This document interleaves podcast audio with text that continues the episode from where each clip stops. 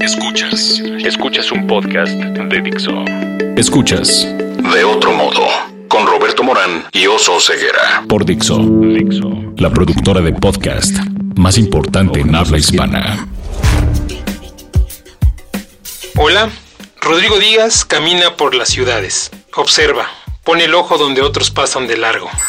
Él está atento a lo que ocurre en el paisaje urbano, en la calle, en la acera, en la ciclovía, en las ventanas o en la ausencia de estas. Y así, con su ojo avisor, Rodrigo Díaz, conocido en las redes como pedestre, nos da lecciones de urbanismo práctico y posible. Corrige donde falló el arquitecto, donde se encaprichó el urbanista, donde los desarrolladores inmobiliarios construyeron un adefesio indefendible y abandonado. Rodrigo, bienvenido a este podcast y está conmigo Roberto Morán. Hola, hola, hola muchísimas gracias. Está bonito lo que escribiste, me, gustó, muchas gracias. o sea, te describe bien, o sea, tú eres el que... No, digamos, es una, una versión idealizada de uno, sí, por supuesto. ¿Por, qué te llamas pedestre? ¿Qué estás haciendo? A ver, Pedestre, me, digamos, es el nombre de un blog que yo escribí apenas llegué a México. Yo soy chileno, llevo 10 años viviendo en México. Y un día se me ocurrió escribir de la experiencia de caminar, de caminar en la ciudad venía de, estudiar en Boston, que es una ciudad muy caminable, muy agradable para eso, y llegué a la Ciudad cuando de México. El, cuando el clima lo permite. Y cuando no lo permite también. Sí, muy bien. Pero, pero llegué a la Ciudad de México y las, cosas cambiaron. Que el clima lo permite siempre caminar, lo que no lo permitimos pero nosotros, ¿no? Lo que me gusta de pedestre es que tiene una, palabra con múltiples connotaciones. Es decir, se refiere a lo peatonal, pero también la cuarta acepción es ruin, bajo. es algo de baja calidad. Entonces me gustó ese, e, e, ese, doble juego. De hecho, a mí la, última excepción es la que más me gusta. Sí, porque ser pedestre no es precisamente, o ser peatón no es precisamente una aspiración de la mayoría de nosotros, ¿no? Como que somos pues, peatones mientras que compramos el coche. Es, una condena. Eh, eh, digamos, eh, es una condena para el que no tiene recursos de moverse de una manera mejor. O para pagarse algo mejor. Si tú diste una plática en TED, en TEDx, en la que hablabas de los peligros de ser peatón en la Ciudad de México y por ahí vi también en tu blog las cifras que hablas de que ser peatón es una profesión de peligrosa en la ciudad y, una de ellas, por ejemplo, eh, creo que hay como 400 y tantas muertes de peatones al año en la Ciudad de México, más de una al día. Y fíjate que en Guadalajara, tan solo en el municipio de Guadalajara y Zapopan, hay una cantidad igual que en la Ciudad de México, con una población como la mitad o menos de la mitad. O sea, estás en una ciudad todavía privilegiada para los peatones. Y en Puebla dicen que es la peor ciudad para ser ciclista, ¿no? Entonces, es la peor ciudad para muchas cosas, pero, eh, eh, pero no para comer pole. No. Eh, a ver, tenemos, que, tenemos que ver las cifras, hay que tomárselas con mucho cuidado. una ciudad puede ser buena con cifras malas, porque quiere decir que está midiendo bien. Ok, sí. Uno de los problemas que tenemos en seguridad vial en la Ciudad de México es que las cifras son en absoluto confiables. No, tenemos idea efectivamente si están reflejando lo que realmente sucede. Todos, sabemos que hay una cifra negra de víctimas que no está siendo contada. La cifra tal como está ahora es como cuatro veces mayor que Nueva York, como seis veces mayor que Nueva York. puede ser más, la, manera sí, pero la, manera de contarlo es, víctimas por cada 100.000 habitantes.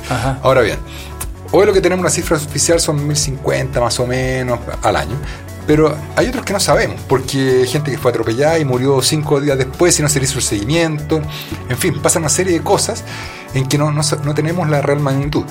Hay otra que es la experiencia cualitativa. Dice que, mira, caminar a la ciudad es una experiencia que no es muy grata. Teniendo todo para que fuera muy grata.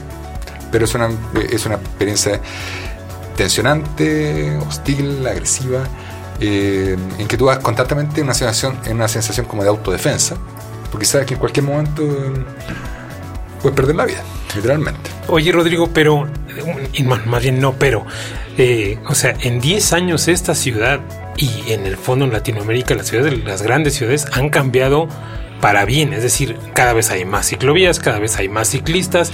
No sé si la condición del peatón ciertamente ha mejorado como, eh, como esa otra movilidad, pero vamos bien, ¿no? Eh, yo siempre soy eh, eh, optimista. Eh, es que el oso va en bicicleta a Santa Fe, entonces él es optimista. O sea, pero ¿quién va? No, los chilenos siempre, siempre creemos que la mitad del vaso está vacía. Entonces,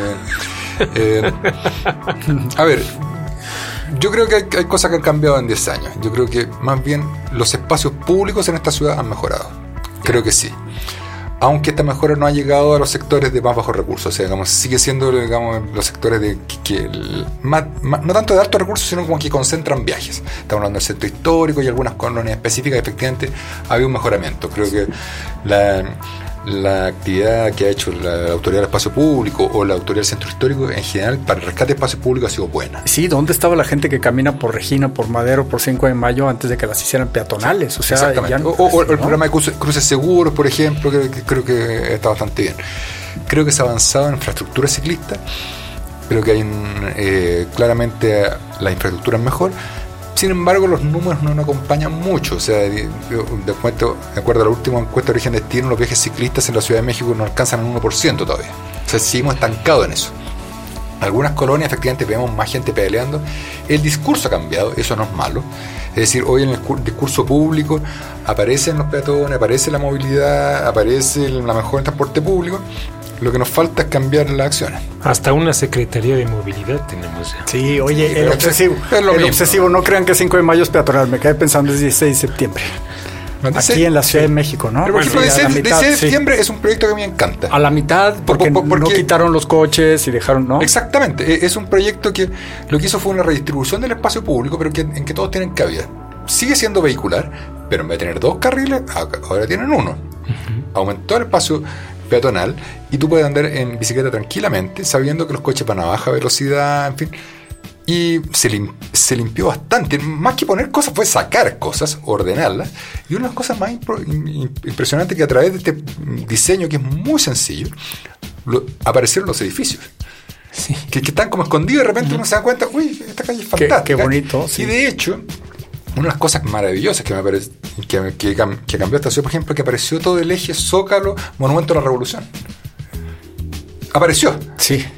Que, es algo que yo cuando la primera vez que vine acá el año 2006, como que no se adivinaba y que uno de repente llegaba. Y de repente hoy sí está. Y es un placer caminarlo. Es un placer eh, recorrerlo entero. cada vez que viene un amigo extranjero, yo lo llevo para allá. ¿Y de dónde viene el cambio? Porque eso pasó aquí en la Ciudad de México. Yo lo veo que pasó en Guadalajara, en la, como le dicen, el Paseo Chapultepec, que se llena de peatones los fines de semana. Eh, en algunas otras ciudades está pasando. Pero ¿de dónde viene el cambio? ¿Es que un gobierno dice o la gente eh, o quién lo pide? Hay, un cambio a nivel universal. Es decir, hay un cambio en todo el mundo en el cual la gente está pidiendo un rescate de los espacios públicos, está pidiendo mejores condiciones para moverse de otra manera, porque estamos en nuestras ciudades finalmente más que no es un problema de congestión, un problema, no es un problema de contaminación, es un problema de mala calidad de vida, finalmente. Tener calles llenas de automóviles es finalmente es que tú estás viviendo mal. Entonces la, ciudad dice, bueno, al menos nuestros espacios buenos, el centro histórico, por ejemplo, rescatémoslo. O sea, que es un lugar para ser gozado, para ser mostrado, para ser visitado. Y para eso tenemos que meterle mano al espacio público, a las condiciones de, de, peatonalidad, rescatar con ello también el comercio local, etc. De a poco va permeando. Pero efectivamente creo que todavía seguimos siendo tímidos y esto no llega a todos los rincones de la ciudad. Y finalmente esta tendencia también convive con otra que dice, mira, ¿sabes qué? Tenemos que hacer más segundos pisos, favorecer la tenencia de automóviles, quitar impuestos al automóvil, en fin. acá te dan todas las facilidades para que tú seas motorizado privado, con un discurso que, que por otro lado es como el Dr. Jekyll y el Mr. Hyde. Sí. Que, en la mañana te hace ciclovía, te mejora los espacios públicos y en la noche te hace un segundo piso. Es que no puedes hacer cambiar las tendencias de un día para otro, porque en los últimos 20 años se construyó Santa Fe, se desarrolló Interlomas, bosques. ¿Qué haces para ir para allá? No le vas a decir a la gente vete caminando, vete en bicicleta. Entonces la gente se compra coche y entonces. Sí, pero a veces, mira, yo estuve hace dos semanas estuve en Sao Paulo. Sao Paulo es una ciudad del mismo tamaño que la Ciudad de México, 21 millones de habitantes. Con, una, con varias diferencias, pero una grande es que tiene un sistema de transporte público espectacular. Es de altísimo nivel.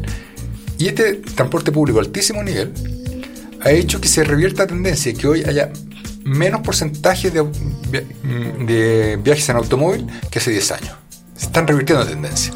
Ahora, uno de estos secretos que te dicen, bueno, buses buenos, en fin, pero hay, carriles segregados. Algunos son tipo metrobús, es decir, van completamente confinados a la izquierda, pero otros fueron literalmente hechos de la noche a la mañana con pintura. Con pintura y ahí ganaron 380 kilómetros de carriles. Es una cifra ah. impresionante. Bueno, y funcionan. Y la gente dice, bueno, ¿y por qué lo respetan? Y, efectivamente, nadie invade ese carril pintado. Y la respuesta que te dan es que, mira, durante tres meses sacamos multas hasta, que nos dio hipo. ¿Y, y, funcionó. y qué difícil es convencer. Entonces, entonces, fue una cosa de decirse, de, estar convencido de que estaba en la dirección correcta, que para dar condiciones apropiadas para moverse, necesitabas priorizar la circulación de determinados modos. Ojo, estos, estos, carriles, eh, estos eh, carriles de circulación exclusiva también fueron acompañados de la creación en cuatro años, solamente cuatro años, de 468 kilómetros de, ciclovías. Conectadas, confinadas, bien pintadas, todas de rojo. Algunas son la calidad variable, pero lo hicieron. Oye, Rodrigo, ¿qué haces tú para que nos escuchen a los peatones o nos volteen a ver? ¿O qué, qué, qué haces? ¿En qué, ¿O qué hacemos? ¿Qué podemos hacer para que haya eh, más recursos para que esto suceda? Todos nos tenemos que mover en este sentido. Eh, eh, en mi caso particular, yo siempre me considero un, aficionado a la movilidad. Yo soy profesor arquitecto. Pero en mi caso particular veo que lo mío es comunicar. Y comunicar, entonces siempre soy muy activo en redes sociales, tengo mi blog, trato de andar siempre exponiendo, haciendo, presentando de la manera más sencilla posible convenciendo de los beneficios de, cambiar un patrón de desarrollo urbano y un patrón de movilidad en la ciudad. Y, que, ojo, insisto, eso redunda en mejor calidad de vida para ti y para todos nosotros. Eh, eh, eh, eso es el tema principal. Hay gente que opta por el activismo, hay gente que, opta por muchas, muchas vías. Lo importante, y acá al menos, yo creo que hemos sido, sí hemos sido exitosos en algo, que en un cambio de discurso. Ahora lo que tenemos que hacer es, ser como más punzante, decir, oye, no va totalmente cambiar el discurso. Ahora tengo que cambiar cómo ocupas la billetera, cómo ocupas tus recursos, cómo distribuyes el espacio. Acá yo creo que hay una cosa fundamental, que es un, tenemos que, en la ciudad, tenemos que emprender desde ya un proceso de redistribución urbana, redistribución modal, cambiar eh, el reparto modal, cómo nos movemos, repartición del espacio público, repartición, es decir, una redistribución de la calle, privilegiando la circulación de aquellos modos sustentables y, y, para ello una redistribución de los recursos. No puede ser que de los recursos de movilidad, tres de cada cuatro pesos vayan automóviles y el peso restante tengamos que repartirlo en los modos que más mueven más gente. Oye, pero ¿cómo le haces para convencer a los que no son peatones de que hay que cambiar toda esta cultura? Porque te voy a poner un ejemplo. Hay que seguir, seguir, seguir, seguir, seguir. O sea, Yo, eh, eh, eh, sí. Sí, pero es que... La, otra vez, por ejemplo, hace unos meses salió un tonto en, la televisión diciendo que hay que atropellar a los ciclistas. Así ah, como no. yo personalmente no creo que haya que censurarlo. Lo que hay que hacer, yo eso lo tomo como un fracaso personal. Es decir, bueno, a este personaje no, hemos llegado. No, no hemos sabido convencer bien. Sí. yo no creo en esta cosa que hay que censurarlo, sacarlo. No. Sí, es que eh, eh, lo el ejemplo que te quiero poner es que yo a lo mejor voy en coche a Santa Fe, regreso a donde yo vivo en la Condesa y entonces tengo que pasar por el metro Tacubaya. Entonces lo que yo veo es un montón de gente estorbándome. Porque el, y yo voy oyendo a Mozart. porque es indigno. Ajá. El, metro Tacubaya es profundamente indigno. ¿Cómo convences a los automovilistas de eso? Que lo vean. Lo, que pasa es que efectivamente, a ver, si tú tienes que ir a Santa Fe, yo te encuentro lógico que te vayas en automóvil. O sea yo, yo hice clases hace dos años en Santa Fe y fue una experiencia horrible. Uno, porque los alumnos eran pésimos. Eh, eh, ellos seguramente dirán que el profesor también, pero, pero también porque yo gastaba más tiempo moviéndome, y mediante transporte público, que haciendo la clase. O sea, perdía por todos lados, perdía tiempo, perdía dinero, perdía ganas, perdía entusiasmo. Lo que tengo que hacer ahí es darte las condiciones necesarias para que tú puedas ir. De partida, bueno, Santa Fe nunca estuvo derecho, pero ya que lo hicieron, bueno, decir, ¿sabes qué? primero voy a tener que privilegiar los modos sustentables para llegar ahí. Esos modos sustentables tienen que ser rápidos, tienen que ser cómodos, tienen que ser eficientes. Pero si, si lo que te estoy ofreciendo es llegar a Tacubaya, que es un desorden espantoso, Bueno, la otra es ir a observatorio, que es otro peor. O igual. Que, es peor. De hecho, ahora, ahora va, se está construyendo tren México-Toluca que va a llegar a observatorio. Y uno dice, bueno, ¿y qué carajo va a ser la gente que va a llegar ahí? o sea, Metro Observatorio es una, es una estación absolutamente saturada. Ya no cabe nadie más. Le vas a inyectar más gente. Eh, o, o, que lo vas a sacar en taxis, lo vas a sacar. Eh, ¿De qué manera? ¿Vas a llegar a una ciclovía ya? O sea, ¿cómo se va a mover esa gente que llegue? No lo estamos pensando, estamos improvisando. Entonces, acá lo que tenemos que hacer, eh, cuando, cuando, cuando hablamos de una estrategia integrada de desarrollo urbano y movilidad, es decir, mira, tenemos que pensar los modos de transporte y el espacio en que esto se desarrolla. Parafraseando a Ortega Gasset, es el transporte y sus circunstancias. Pero, y ahí ahora sí un pero, y voy a quitar mi capa de optimista, tienes que lidiar con políticas públicas, es decir, con el gobierno. Y ahí es donde te das otro frentazo, Rodrigo. O sea, pero todos se dan frentazos con el gobierno. Eh, eh, eh, a ver. El obstáculo es el camino. La, situación de México no es distinta a la que experimenta el resto del mundo. A lo mejor un poco más complicada quizás, ya. Pero, pero finalmente todos los países han enfrentado obstáculos. Siempre nos gusta mostrar a Ámsterdam con ejemplo. Ámsterdam hace 30, 40 años era una, una ciudad que estaba enfocada a mover automóviles y hubo un cambio de machacar, de machacar, de ser que hoy, que hoy producen que el año 2018 el 30% de los viajes se han hecho en bicicleta y, lo, y el otro porcentaje en transporte público. Un pequeño porcentaje hace en automóvil. Pero claro, y esto es lo más divertido, es que la cantidad de automóviles en Amsterdam, el porcentaje de automóviles por hogar, es el mismo que en la Ciudad de México. Es decir, el problema no es la tenencia, es cómo lo ocupamos. Sí. Yo no tengo. A ver, en mi casa tú vas a ver, vas a mi casa y vas a encontrar un automóvil. Pero no lo ocupo para todo. Oye, a ver otro ejemplo, porque en Ámsterdam eh, cuentan que hasta los arbolitos están, crecen todos en fila, ¿no? En Holanda. Todo está organizado, todo está planeado. Buenos Aires, otro ejemplo, otro ejemplo. Buenos Aires, digamos, Buenos Aires, la mejor ciudad de Latinoamérica. O sea, una ciudad que compite, digamos, compite en la Liga de París, de Nueva York. Es una cosa espectacular. Pero en Buenos Aires, efectivamente, nadie pedaleaba. Pero lo que se ha hecho en los últimos años es sistemáticamente mejorar la infraestructura. Hice una red de ciclovías no muy buenas, pero es red. Es conectada y es amplia, es extensa. Sistema de, de bicicletas públicas, mejoramiento de espacios públicos. Y lo que han logrado es que, según datos oficiales, hoy al 3.3% de los viajes se han hecho en bicicleta. Esto parece poco, pero cuando partiste de cero o de uno, quiere decir que lo triplicaste en muy pocos años. Sí. Ya están embalados. Y tú cuando tú vas hoy a Buenos Aires, ves a gente pedaleando. Y, además, ¿qué hicieron? Cuando vieron que podían hacer ese cambio, hicieron lo otro. Rescataron el metro. Entonces, el, metro de Buenos Aires de 1913 es el primer metro latinoamericano. Sí, tiene unos vagones de madera súper bonitos. No, no, Los, vagones ya no existen. Ah, pero, están, en un museo. Pero funcionan ah, hace poco.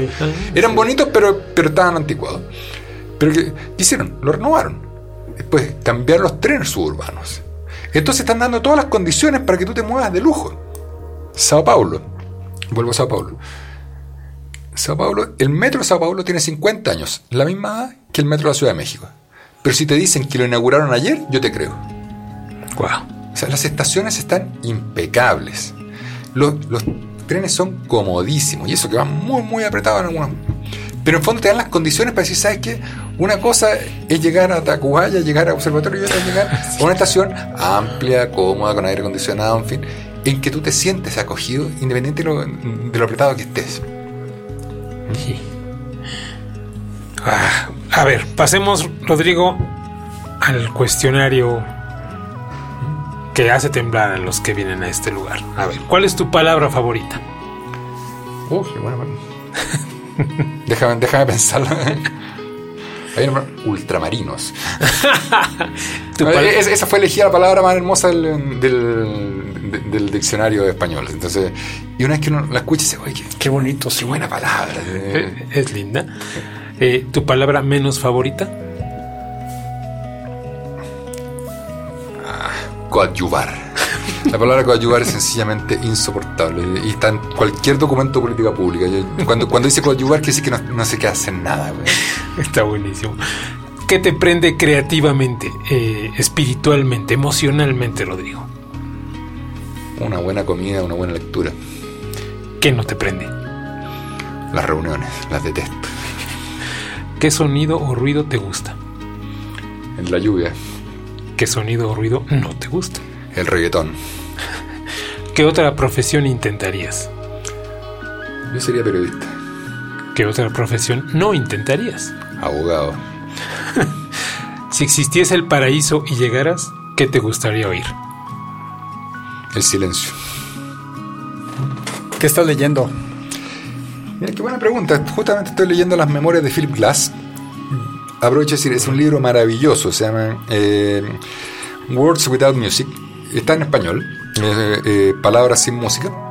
Es un libro maravilloso de un, gran compositor y que es una reflexión sobre el origen de la música. Siempre se pregunta de dónde viene la música, pero también sobre la creatividad. ¿Él es el autor? Philip Glass. De hecho, Philip Glass va a estar este fin de semana, si no me equivoco, en Bellas Artes.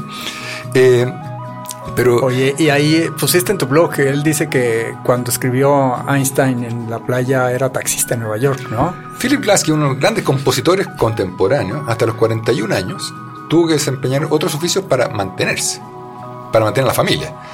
Entonces su oficio fue taxista, compuso una ópera mientras manejaba un taxi, fue plomero, tenía una, pequeña empresa de mudanzas con un primo. Una ópera muy obsesiva, por cierto.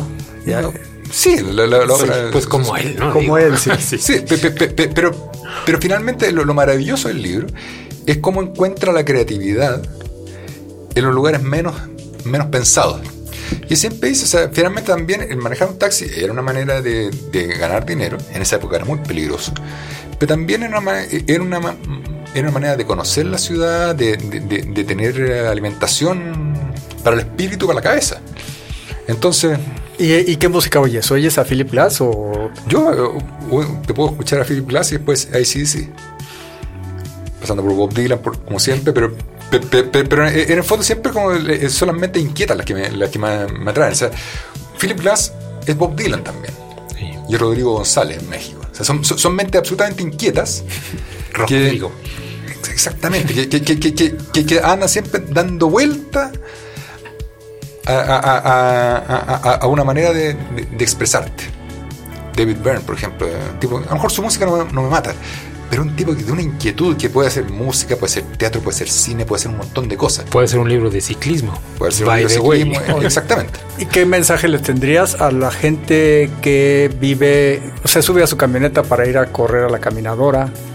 Y luego regresa a la oficina. Ellos son los que tenemos que convencer de que se bajen de sus camionetas, de que caminen un poco más, de que se estacionen lejos. Para eso lo principal es, es ver cómo mejoro la banqueta que está frente a mi casa y que esa banqueta sea la más atractiva para que salga a carrera ahí y no tener que agarrar la camioneta, pelear por un estacionamiento, dejar mal estacionada mi camionetota y irme a, una caminadora, es lo más tonto que puede haber. Oye, ¿y los puentes peatonales? Es, eso porque no sé por qué, bueno, es que te dijeron que solo tu palabra menos favorita, no dos palabras menos favoritas, pero puentes peatonales son como mala expresión, ¿no? Son mala expresión, pero digamos, pero, digamos, ya he bastante de los puentes peatonales, pero eh, finalmente hay que, hay que entender que son infraestructura hecha a medida del automóvil, no del peatón. Están hechos para favorecer el paso fluido rápido de vehículos motorizados. ¿Has visto los que están ahí en la Avenida Constituyente? Está muy chilango este podcast, pero ah, es una... Eh, sí, lo, que pasa, a ver, hay que tener una cosa. La ciudad tomó algunas malas decisiones. Por ejemplo, hacer eh, la línea 2 del metro por Tlalpan en superficie. Eso hace una barrera. O la línea B por Zaragoza. Entonces ahí está fregado. Tienes que hacer un puente peatonal, no hay nada que hacer. Está bien. Pero hay otros que en, plena colonia del Valle, por ejemplo, que tienen puentes peatonales. Vamos, son, lugares urbanos en pleno centro de la ciudad. No puede ser. una buena ciudad, se resuelve a nivel de calle, en superficie. Rodrigo, ¿dónde te encuentran y qué es lo que tenemos que hacer todos para eh, mejorar la calidad de vida a partir de hoy? A partir de hoy salgan a dar una vuelta a caminar, gocen el comercio local, vayan, vayan, compren en el local de la esquina, dejen pasar Walmart por un rato, eh, coman en la calle. Salgan a caminar con sus niños, tener un niño, es lo, mejor que pueden hacer. Si quieren, si quieren medir la ciudad, y, ver cómo es una ciudad de calidad, tengan un niño. Eh, o el proceso para tener el niño, ¿no? O, el proceso, eso puede ser más divertido. Pero, pero, pero eso, reflexionar, pensar, mirar la ciudad. Mirar la ciudad con, los ojos de los otros. como, todos finalmente somos expertos en la ciudad porque todos lo usamos. Oye, y a los responsables de hacer algo de obra pública que caminen por Tacubaya, ¿no? Para que la conozcan. se sube alguna vez. la que mira, a ver, ya sé que estamos terminando, pero vamos. El problema nuestro es que el director de Metrobús no anda en Metrobús, el director de Metro no anda en Metro, el, secretario se mueve y nunca anda en transporte público. Los de la bicicleta sí. Pero es el problema. Entonces, siempre las políticas de transporte se hacen para que otros las ocupen. Sí. Están pensadas para otras personas que son pobres. Yo solo tengo un último comentario. Rodrigo, es cierto que si convencemos a más mujeres a que se suban a la bici, o sea, y que se bajen del, esto invita a más a más ciclistas a, no, se trata, no se trata de convencer, se trata de crear las condiciones apropiadas para que una mujer y cualquier persona pueda moverse de manera segura, de manera accesible y de manera grata, feliz. Claro porque hay 260 mil personas con discapacidad también que no pueden pasar por un puente peatonal, que no pueden subir. Y hay ancianos, hay niños, hay mujeres embarazadas. Vamos, eh, eh, eh, o, tú mismo, que a veces tienes que cargar cosas, en fin. Todos, todos cuando, cuando tenemos un espacio público agradable, nos gusta estar en él. Caminamos más lento, lo gozamos, hacemos otras actividades. De por ahí va la cosa. ¿Dónde te encuentras, Rodrigo? A mí, en Twitter, arroba pedestre, en mi blog, pedestre, googleen, es ciudadpedestre.wordpress, pero si no, lo más fácil es poner en Google pedestre. Y ya no me contestó cómo le vamos a hacer para que haya más recursos para, para difundir este mensaje, para que a cambie la A lo mejor eres una estafa maestra, pero del otro lado. Sí, esperemos, eso lo, dejamos para platicar después. Muchas gracias, Rodrigo, por venir. muchas gracias a ustedes por la invitación, ha sido una muy buena conversación. Gracias. Dixo presentó De otro modo, con Roberto Morán y Oso Ceguera.